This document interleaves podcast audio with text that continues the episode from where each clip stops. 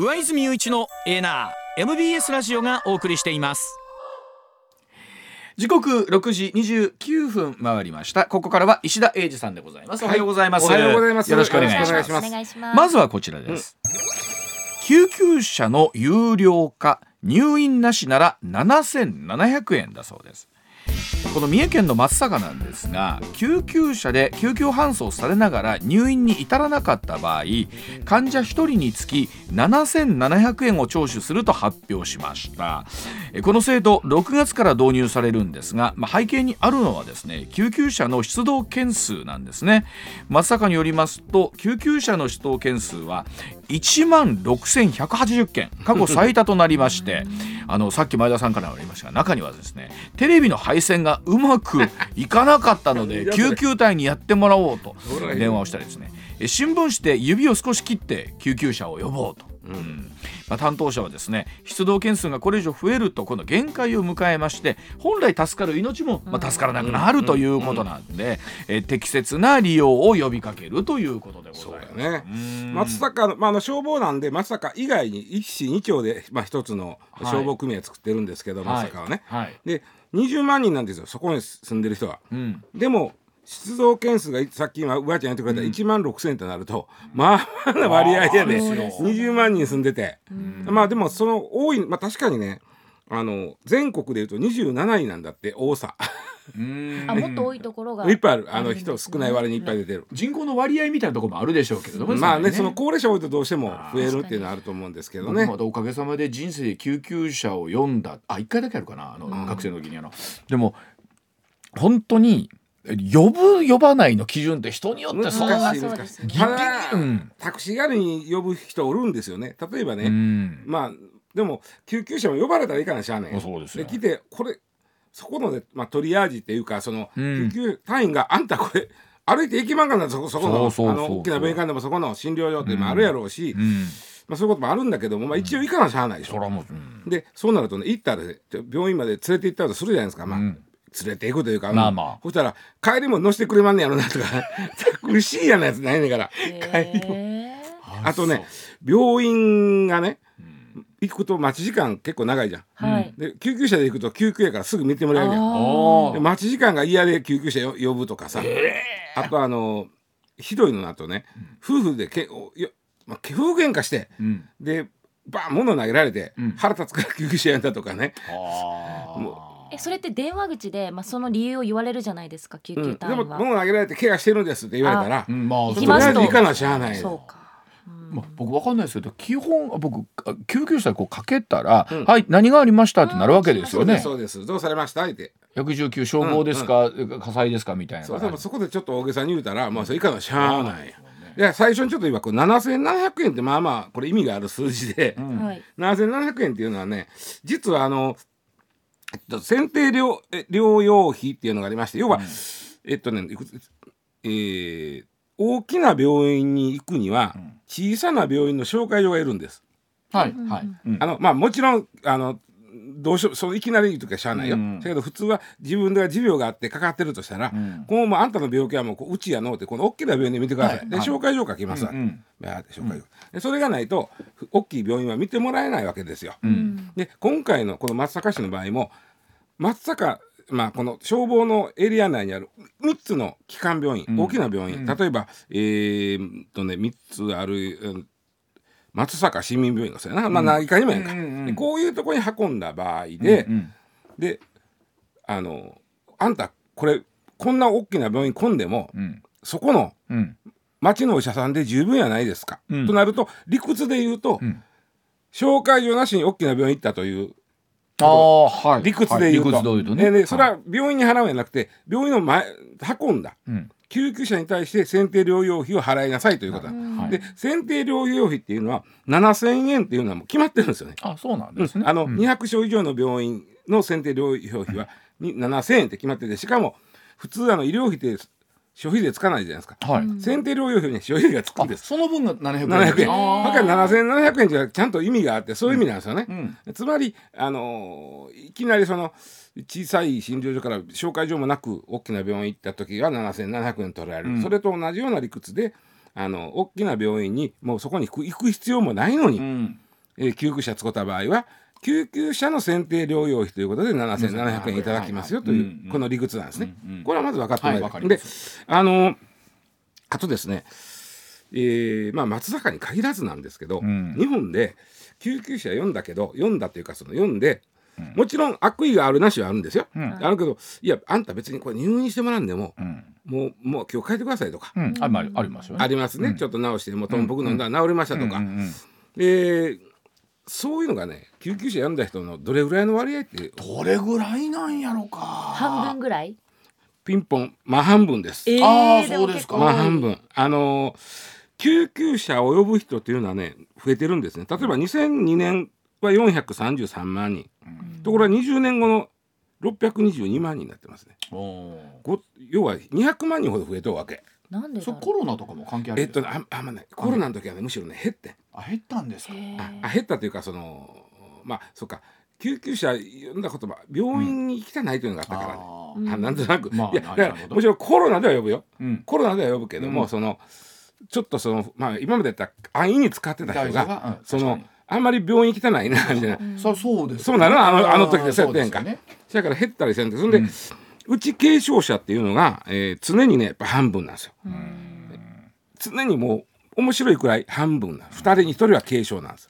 これほんまにあのなかなか本当にセルフジャッジが難しいですよね。そうなんですよね。人によっての感覚は全然違いますから。だからねそれで言うとあのよく言うこのシャープ7119っていうのがこれちょっと覚えておいてもらったらいいんですけど、うん。あのまあシャープやね。シャープ。を押してシャープ7、7あとは119ですよ、はい。シャープ7119押すと、うんうん向こうでお医者さんなり看護師さんなり専門家が出てきます、うん。で症状を言います、うん。こうこうこうですと言ったら、あそれはもう救急車呼んでくださいと。ほう。もう止められるんで、逆にあそれはもう救急車呼ばんと自分でうん。お医者さん行ってくださいって。で、うん。き今日はあの夜やったとしたら、うん。で例えばロキソニン飲んで寝たぐらいで大丈夫ですよとか。一日様子見てくださいと。うん、まあ言い張るかもしれんし、とにかく救急車を呼ぶべきかどうかっていうのを、ん ちゃんと相談に乗ってくれる電話があるんですよ。んシャープ7119これ全国共通なんで、うんここにかけてもうてだってほらやっぱり分からへんもんな。わかんないな。例えば自分やったらまだなんとなくさ、うん。これは行った方がいいかなとか、うんこれはやばいぞと、うん日常と違うぞと痛さが、うん。けど例えば子供とかさうん。分からへんやんわかんない。うん不安ですもんね。なんでやっぱりそういう場合は専門家が出てくるこのシャープ7119に電話してもらうっていうのが一番ええんですね。はい。でずっと言われてることっていうのは日本はね珍しい世界でも珍しい救急車ただの国なんですよ。うん。あのらしいらしいあの僕い意外とびっくりされるでしょ皆さんこう乗ってうんぬんってこれほんでなんぼですか言うたらうんうん。うんいりませんよという。そうそう言います。でところがね、えー救急車1回出動するのにかかってるお金っていうのはまあいろいろそれはそれ働いてる人もそこでうん。あの救急隊の方もいらっしゃるけども1回4万5千なんだって。おということは4万5千円請求されてもノーとは言えないわけですね。逆に普通の国やったら4万5千請求されるわけ。あそら呼ばへんな。ーだいぶ減るだろなかなか減りますよね多分。例えば、あのアメリカの場合はアメリカ高いな。うん。アメリカは大体ねね。8万円から15万円、え1回読んだらえそれなかなか呼びにはくい。い。、まあ言うてもなかなかそれで病院に行かない方もいらっしゃるわけですからねアメリカの場合はね。アメリカらしいなと思うんだけど8万円から僕は週によってよるけどうん8万円から15万円でこれでハロタ姉妹会やったらこっからさらに距離距離距離のメータ。ーええあとほら例えば酸素吸入器とか使うやん、はあ。あ酸素代。はい。全部？全部実全部。費実費。だからもうガンガン上がっていくそれは酸素やめときますわってわけに。ちょっと薄いやつでお願いします。あ嬉しい言われへん。あのただ中国はもうはタクシーですね。走行距離。とあー。でイギリスとかで台湾は基本的に無料なんですけどここは松坂と一緒。あの読んだと。ででもあんた読まんでよかったよこれ、となった場合とか、いや明らかにこれもタクシー代わりで読んだやろ。っていう場合はあのお金を請求する、これがだから松坂方式、まあ、それで思うと7700円すらちょっと安く感じますよね、そうやね。今のお話聞いてたらね。やね。一律だうん。から。紹介料ない時の値段と一緒やからね、ね。まあ、だから覚えておいてもらいたいのはやっぱり言うてもそんな悪気なくても、え、うん。やっぱりちょちょ待って。うん、いやそうはどうしてか分からへんでやんか、ん。そういう時はもうシャープ7119に電話するとうんいうことです。はい、だそうでございます。では続いてこちらです。えー航海を通る船へのミサイル攻撃で世界の物流が混乱をしております。アメリカ軍とイギリス軍航海を通る船に向けて攻撃を続けているイエメンの新イラン武装組織フーシ派に対して空爆を実施しました、まあ、この事態を受けてなんですが航海を避けて回り道を強いられている民間船舶も増えていてアジアや北米への荷主のコストを押し上げているということなんですね。でアメリカの物流サービスの会社によりますと航海からスエズ運河に向かう船舶やスエズ運河から航海を通行する予定だった船舶500隻余りがアフリカ大陸最南端の希望峰を迂回をいたしまして運搬に要する日数これまでよりも2週間ほど長くなっているということで、うん、この物流の混乱拡大していましてこれもちろん経済への影響の拡大というのが懸念されているというところです。ね。まず経済の話から言うとそういうことで、うん、えー、頭の中にあの地図を置いてもらって地中海から航海を抜けて、えー、アジアへ行く。っていうのが普通のルートなんですね。はい。はい、でここがあのスエズ運河を通るわけです。はいあれはすごいな。あのちょこっとしたとこ。あっこを通るだけで。あそことパナマ運河はすごいな。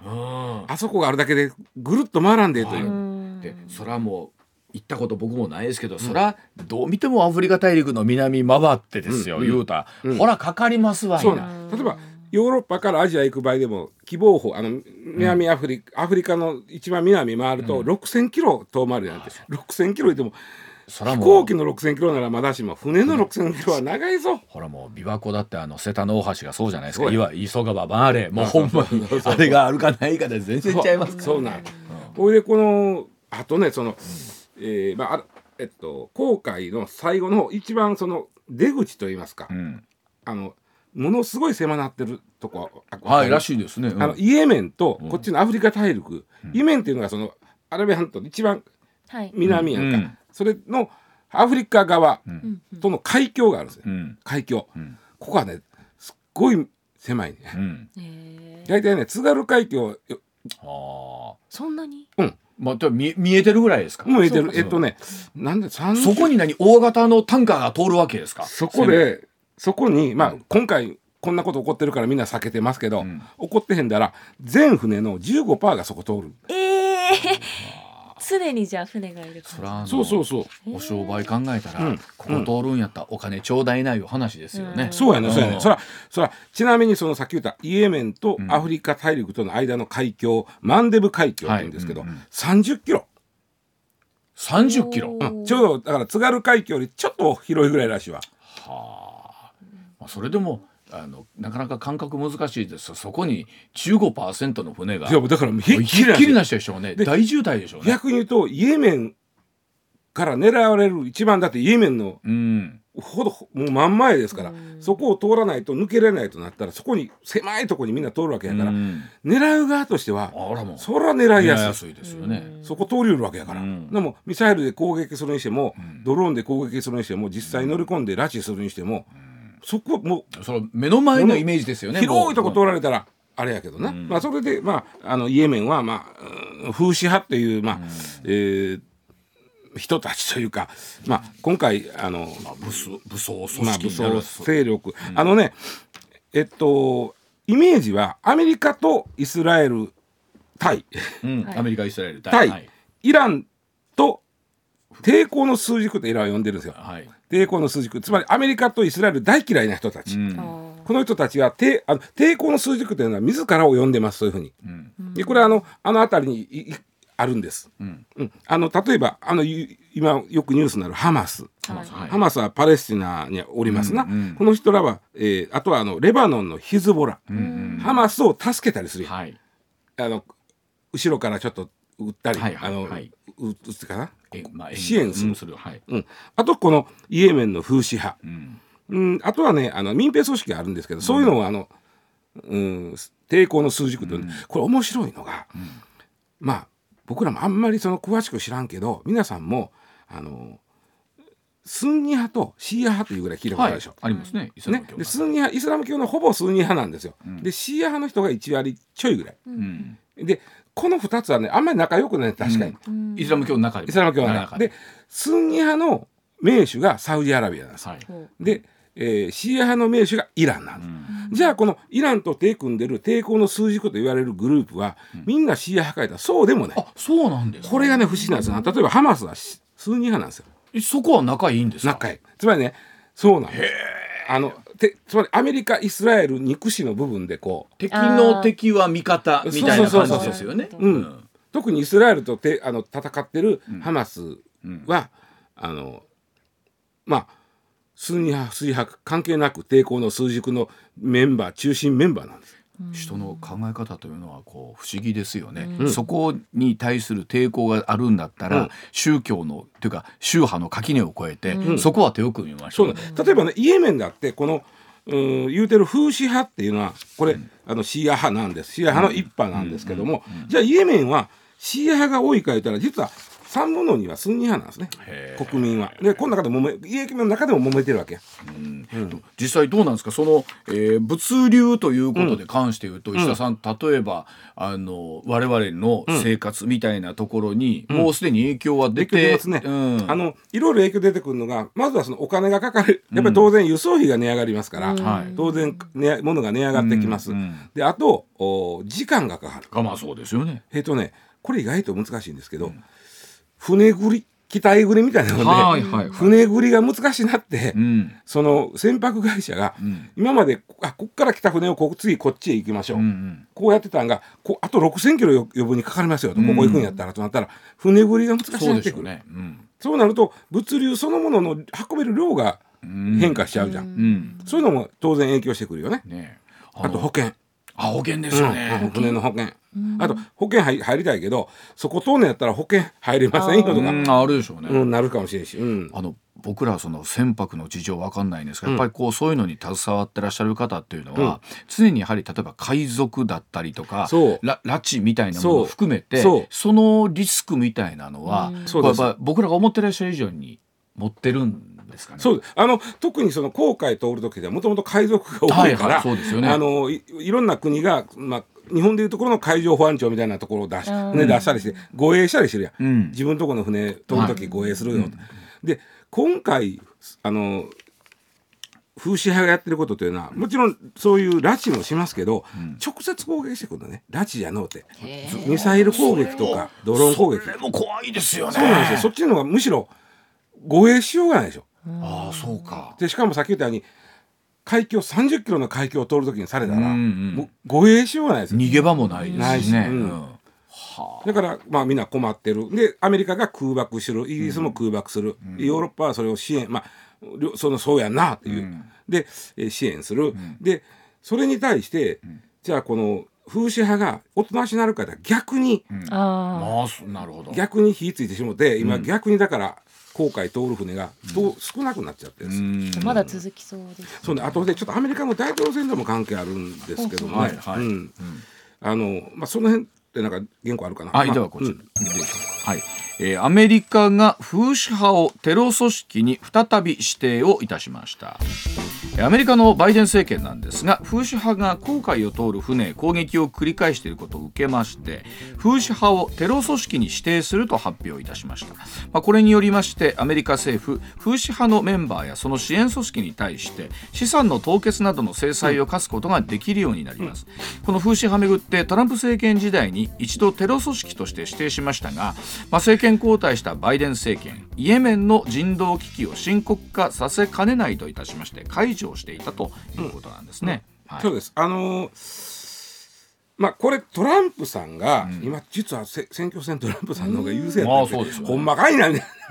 ほんまかいなと思うんだけど優勢らしいんだけども、トランプさんはい。トランプさんっていうのはあのあキリスト教福音派というところが、うん。まあ最大の支持基盤、イコールそこはあのいあのイスラエルの人らとし重なるんですよね。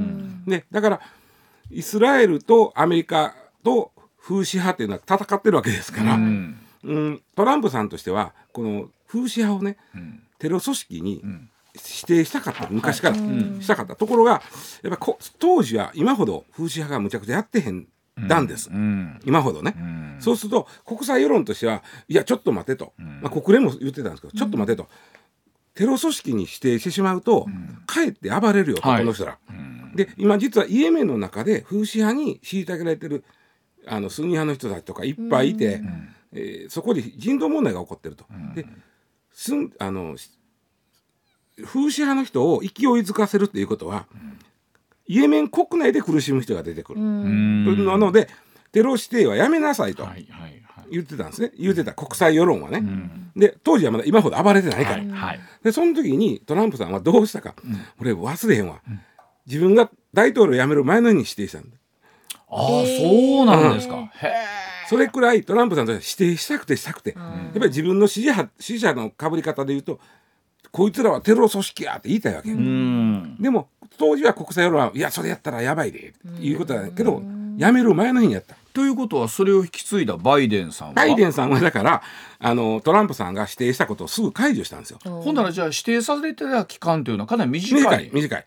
短い、はあ。バイデンさんになってまあまあまあまあ早く、まあはい。で今言ったように指定されちゃうとそのお例えば風刺派のメンバーとか、風刺派を支援している人たちのアメリカに持ってるアメリカにある財産とか凍結されちゃうんですねなるほど。はいはい。うん、まあまあそれがまあやめなさいということやったんですが今風刺派が暴れてるんで、うん。バイデンさんとしては私一回解除しましたけどトランプさんが指定したやつを私になって解除しましたけど、ちょっと事情が変わってきたんでもう一回やりますわと言うてるんだけどもこれ実はベースには大統領選挙があってね、はい。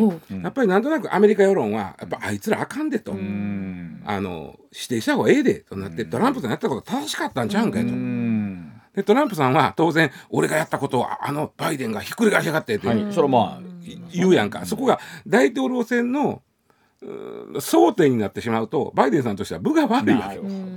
なので今のうちに再指定したということなんですね。この辺りはアメリカ世論を見ていきながら、うん。それぞれ政策のね、うん、うん、なんかつできるところはやってなるんでしょうね。ただあの怖いのはこの風刺派っていうのはさっき言ったように抵抗の数軸のメンバーですから、うん。でそのメンバーにはハマスヒズボラが入ってるわけですから、うん。今イスラエルで起こってる戦,、まあ、紛戦争というか、まあ、侵攻というか、うん。あれをよりうんややこしいしてしまう可能性はある。いやでもやっぱりほら今年は世界各国選挙イヤーでね、うん。まあいろんなところでそれぞれの、まあ政策の問題ありますけど、うん。やっぱり台湾にしてもね中国との関係そうでしょ、うん。まあロシアの大統領選挙3月、これはもうほぼやってもやらんでもなんでしょうけれども、やっぱりね、うん。うん問題抱えてるわけじゃないですか。そうそうそう。で、えーアメリカはアメリカでこうでしょ、うん。なんか2024年って本当分断の年みたいな感じになりますよね。なんかなかなか平和にならんなそういう意味ではな。ねそれは世界の核の時計がですね、もうあと9 30秒とか90秒になったった。一つ一つだけうん。あの僕はちょっとまあ安心材料でおかしい言い方おかしいですけど、はい。イランはアメリカと戦争する気ありません、うん。今のところ、うん。え今のところでが本当は。だって速攻負けるから。そうですね。だからそういう意味では抵抗の数軸を使ってこうごちゃごちゃさせてるけどイランが支援したり、んあのミサイル上げたりしてるけども、ガチでアメリカと戦うわけはない。これあの例えばそれこそ世界って微妙なバランスに立っててね、うん。それ、うん。中国とって今すぐねうん。台湾の統一に対してどうこうっていうところにではないわけじゃないですか、現時点でいうと。とはいええーなんだろうこういうごちゃごちゃっとしたものの中でうん。命を落とす人だったりとかっていうのはこれ悲しいかな出てくるんでですよそこにやねっ。ぱりアメリカの大統領選挙というこの人たちには何の関係もない事情が絡んできてそうそうそうそう。話がなんか指定したりせえへんだり解除したりみたいなことになるわけななるんですね、そこに政策の思惑というものが入ってる。なるほど。はい。お知らせ屋さんでさらに続いてまいります。上泉雄一のエーナー MBS ラジオがお送りしていますまあ、でも本当さっきのお話を聞いてますと、地政学ということも含めてそうでしょうけれども、あのちょっとしたところにいろんな摩擦がそう起きるもんななんですよね。んでまあ宗教となってくるとほんまいやに僕ら実はイランって親日国なんですよね。あそうなんというのは。日本人はねあんまりねその宗教と対立せんからああそうあとアメリカ嫌いでしょ。うんで日本人は第二次世界大戦であんだけアメリカにボコボコにされたのに、ん立ち直ったら大したもんやみたいなとこもあるんですよ。というよりそのアメリカにべったりとこう依存してるところもあるんですけどね。うん親日国なんですよねイランはね。ええあ本当に人の感情というのはなかなか難しいものであるんですけども、そのあたりいろんな複雑な事情があるということで。では続いてこちらです。アイリス大山のパックご飯がアメリカに進出だそうでございます。レンジで加熱をすればすぐに食べられるパックご飯なんですがアイリス大山アメリカ食品医医薬品局 FDA の認証を受けたパックご飯について今月からアメリカで発売をするスタートさせているんですね。ネット通販と現地の大手スーパーを中心に発売ということなんですがアイリス大山これを機にアメリカに本格進出をいたしまして販売シェアの拡大を目指すということで、またタイでも保健省による認証を受けたパックご飯を発売するということでして、うん。ね。アイリス大山さんまた頑張っておられますね、アイリス大山さんに限らず、まあ、砂糖のご飯も含めてパックご飯今めっちゃ売れてるんですよ。あそうなんですか。であの要要はライン増やしても追いつかへんぐらい売れてる。あそうですか、うん。あのーだってさうわちゃん今一人で暮らしてる時はパックご飯でしょ？米高へんでしょ？一時高ない日本人はねもう米高なくなったの。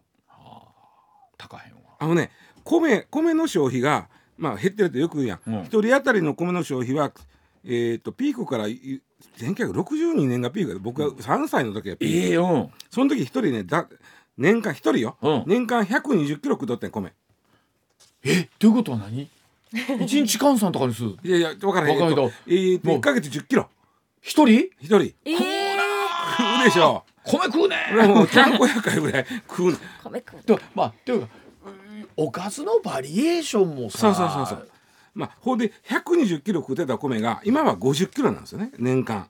食わんな。食わんねん。うん。その食わんなった米やねんけど50キロのうちの3割はうん。あのコンビニで弁当買うたり、うん。えー外食とかいわゆるその家で食べない米。高 7割7割で足りてるのか言ったらその7割のうち結構な分うん。は炊かずにパックご飯なわけ。パックご飯か。パックご飯便利。前田さんもさ一人暮らしやったあでもそうでしょらはい。炊かへんでしょ？忙しい時これこれチンしたらすぐ食べられるんですよ。あのすごい。我々あるあるなんですけどね。いちごを炊いてもね、うんあのそないに全部食べきらへんだよ。ねいちですよね。ごだけ二合だけでも。僕なんかも飲んで帰った時にあまだちょっと腹減った時に、うん。あのパックご飯のちっこいやつでお茶漬けしたらちょうどいいね。であとねパックご飯も最近ねいろいろあるんですよ。その大盛りから 小盛りからね。あとあの玄米ご飯とか。あるある。種類もうねできてますね。ちなみにねあのレトルトとパックご飯は違うんですね。レトルトのご飯ってあるねんけど、うんあれはもう今ほとんどなくなって今はほとんどパックご飯パだックでしょ。要はね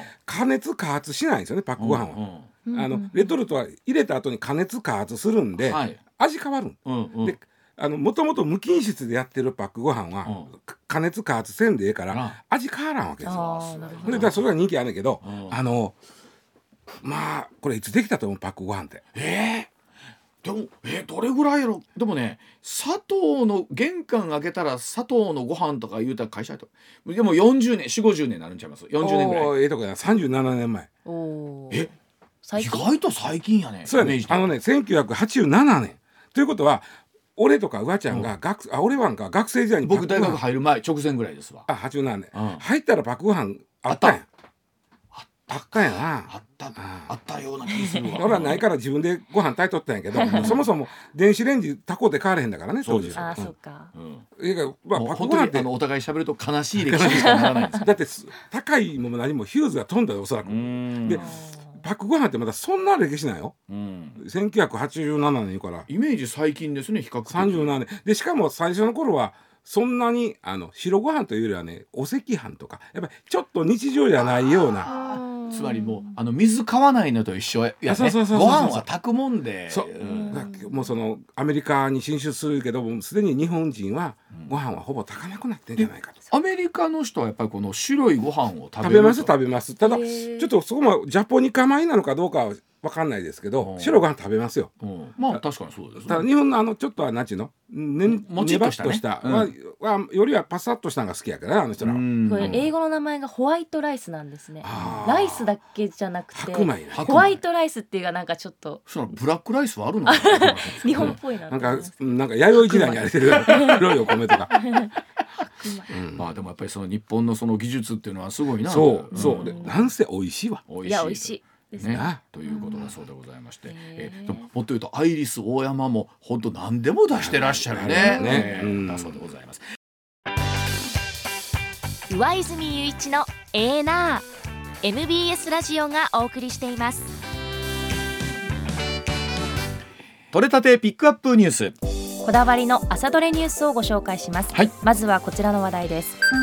36人が死亡した京都アニメーション放火殺人事件の裁判員裁判で殺人などの罪に問われた青葉真司被告に対し京都地方裁判所は25日求刑通りの死刑判決を言い渡しました。生存率5%以下とされる中主治医として治療に当たった上田隆弘医師は今日で終わりにしてはいけない事件が起きる前に食い止めることを考えるべきだと訴えました。本当にいろんなことを考えさせられる判決ですよね、何のために一命を取り留めたのか。そしてどれだけの方が必死になってこの命をねつないできたかということと。そして今回の死刑判決という重み、うもちろんご家族ご遺族の方のお気持ち非常にいろんなもの複雑にこう絡むわけなんですけれども。さあ果たしてえこのまま決心をしていくのかさらにということになっていくのかなんですけども。本当に命というものを考えさせられる事件であり判決だなというふうに感じますよね。うん続いてです。派閥の解散に関するこの話題。自民党の森山派近未来政治研究会は25日国会内で会合を開き派閥の解散を正式に決めました。解散の理由として国民から派閥と政策集団の違いが理解されにくいことなどを挙げています。自民党の派閥の解散は安倍派岸田派二階派に続き4つ目で立憲されていない派閥の解散は初めてです。これで存続するのは麻生派茂木派だけとなりました。まあ、本当に政策集団としてとか教育機関としての派閥あるいはこの政策集団、グループっていうの意味はすごくわかりますし、はい。あのでも森山さん言うようにそれとお金と人事みたいなところの区別っていうのは、えー外から見るとなかなか理解しにくいところがあって、まあ、よく言われてるように別に派閥解散したから全てが解決する方決してそうではなくって今議論されているところの法案を含めてね、はい。本当に抜け道のないそうですね。ね、あのクリーンな誰が見ても納得できるようなね自分たちをね律する法律ができるのかどうかっていうところですよね。だいぶ今回のことで不信感高まったわけですからもっとクリーンになってもらわないととはい思いますね、続いて復旧復興へ向けてこちらの話題です。内閣府は25日能登半島地震による石川、富山、新潟の3県の合計で住宅や企業設備社会インフラなどの被害額がおよそ1兆1000億円から2兆6000億円に上るとの試算を公表しました。今後現地の詳細な調査が進めば被害額がさらに増える可能性もあります。また政府は能登半島地震への対応のため2024年度予算案の予備費を5000億円から1兆円に増やしました。まあ、いろんな形のですね支援というのが出てきて例えば今崩れかかってるお家をさらにきれいにというところに対する補助だったりとか、うん。まあ、こういったもちろんインフラの整備そうですしあとここ数日出ているある程度落ち着いていた時に我々が観光に行く時の補助、あの本当に地理的なものって分からなくって能登半島のもちろん北の方というのが非常に被害大きいのは分かるんですがもう少し降りてきて金沢ぐらいまで来ると普通に街は進んでいてというところに、えーそのあたり風評被害ではありませんが、えーぜひ観光に来てくださいというお声もねたくさんありますので、まあ、このあたり我々も本当にこうある程度落ち着いてきた時にどんな支援ができるのかということですよね。はい。続いてはピンポイント着陸となったこちらの話題です、はい。宇宙航空研究開発機構 JAXA は25日日本初の月面着陸に成功した探査機スリムについて誤差100メートル以内のピンポイント着陸に成功したと発表しました、はい。スリムは月の赤道南側の三木の海のクレーター付近に着陸、はい。着陸地点は目標のおよそ55メートル東でした従来の月探査機の着陸精度は誤差数キロから数十キロレベルでした。あの考えてみたらあの月に到達するのにですね。それは数キロとか数十キロレベルでだ到達できるってのもすごすごすぎますけど。55メートルったら月の規模から見たら本底ほぼドンピシャで当たったと思はい。って、ピンポイント。あの各新聞とかにもですね月面着陸した写真とか出てるんですが、うんちょっと90度ほど傾いた姿なんですけど、なんか見ると愛おしいですね。我らがっていう感じですよね。ね。はい。はい。続いてはサプライズとなったこちらの話題です。音楽ユニット YOASOBI が25日東京で行われたライブの公演中に自身初となる単独ドームツアー公演を開催することをサプライズで発表しました、はい。ドームツアーは10月26日27日に京セラドームはい。大阪、うん。11月9日10日に東京ドームで行われます。あの前田さん聞きたいんですけど、はい。55歳男性行っていいですか？もちろん。もちろんですよ。行きたいですねこれ。ね海外の方からも多分人気なんで、そうよね。うん。ですぐ埋まりそう。もう本当いろんなテレビラジオで流れてる曲で皆さん一度は聞いたことあるって、はい。ここまで来るとねだ紅白歌合戦のあのアイドルもすすごかったじゃないですか。あそこでも多分一気にファン増えたと思いますし。でもこれこれでもチケット争奪戦大変でしょうね。はい大変だと思います。はいはい皆さんチェックしてください。続いては大阪のこの話題です。日本百貨店協会が25日に発表した2023年の全国百貨店売上高はうん。5兆4211億円で3年連続で増加しました、うん訪日客向けの免税売上高が過去最高となり全体を押し上げました、はい。地区別では大阪市内の百貨店売上高が前の年と比べて17.4%増のうん。8764億円で伸び率は全国主要10都市で最も大きくなりました、はい訪日客数が回復し、うん。さらにはプロ野球日本シリーズが関西勢対決となり、うん。関連セールがプラスとなりました、まあ、やっぱりこう百貨店の売り上げがあー伸びてくるっていうのは一つこう景気の回復の指標にはなりますし昨日も東京からお客さん来てて、はい。あの阪神百貨店の横を通った時にね「あここですよタイガース優勢セール並んで あここですか」結構話題になってたんですね 東京の方で、はい。はい。最後はこの話題です JR 西日本は25日山陽新幹線普通車での車内販売を3月15日で終了すると発表しました。はい、JR 西日本によりますと駅構内や周辺店舗での品揃えが充実し、うん。車内への飲食物の持ち込みが増えたこと、はい。また販売スタッフの人手不足が要因だということです、うん JR 東海が運行する東海道新幹線のワゴン販売は去年10月末にすでに終了しています、まあこれも本当に時代ですよね。うん。あのそうでなかったらなかなか物が買えなかった時代ではなくてもう今周りの充実がです。ただあれ通るとなんか欲しなんのよね。そうなんですよ。だってギリギリで駆け込んだ時の救世主じゃないですか、ね。はい MBS ラジオ上泉雄一のエーナーでは皆さんからのメッセージを募集中です。ニュースについてのご意見暮らしの中で感じたことなど送ってください。メールは uwa.mbs1179.com X はハッシュタグエーナーをつけてポストしてください。